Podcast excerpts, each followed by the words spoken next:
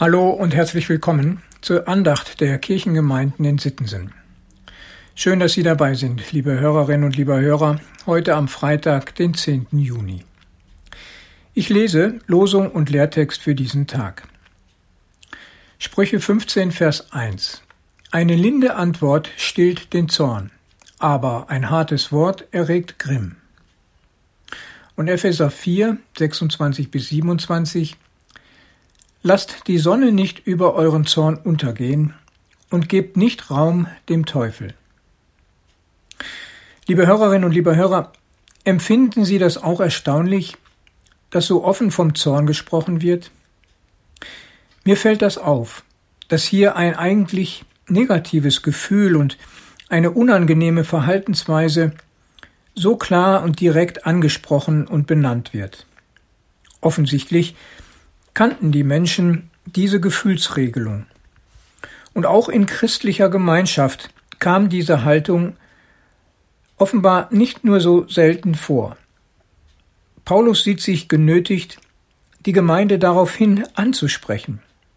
Er gibt ihnen einen guten Rat, möchte ihnen einen Weg weisen, wie mit solch einer Erfahrung umzugehen ist. Was machen wir, wenn Ärger sich meldet? Wenn wir spüren, dass der sogenannte Adrenalinspiegel steigt, wir uns aufregen und sogar zornig werden. Was machen Sie, liebe Hörerinnen, lieber Hörer, wenn Sie wütend sind?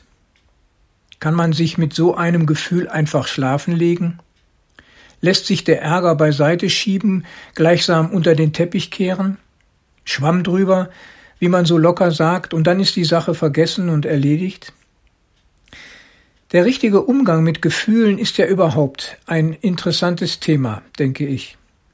Und dabei denke ich auch, dass sich der Umgang mit Gefühlen in den letzten Jahren gewandelt hat.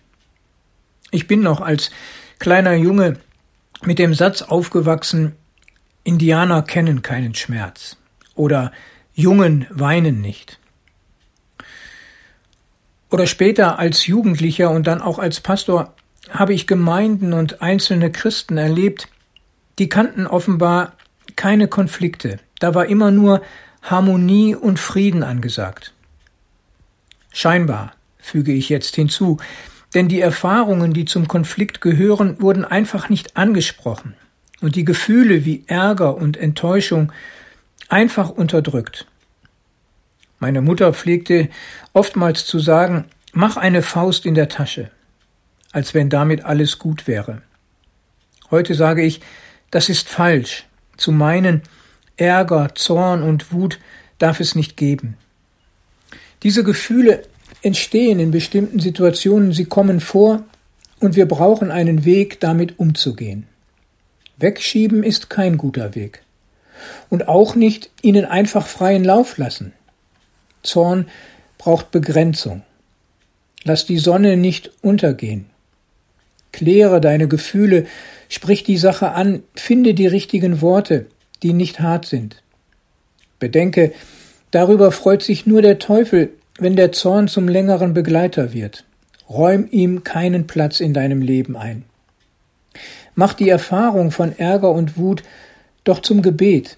Sprich mit Gott darüber und entdecke die Möglichkeiten, die der Glaube bietet. Nimm das Vaterunser zu Hilfe. Vergib mir meine Schuld, wie auch ich vergebe meinen Schuldigern.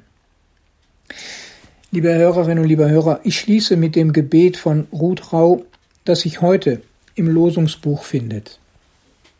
Herr, hilf uns abzulegen die scharfen Worte, die bösen Blicke, die verletzende Sprache, die giftigen Angriffe, die lärmende Überheblichkeit, den beißenden Spott. Herr, gib deinen Frieden hinein in unsere Sprache, in unseren Blick, in unsere Hände und Füße, in unseren Verstand, in unsere Fantasie, ja in unser Herz. Amen. Herzlich grüßt Sie, Ihr Pastor Ralf Schöll.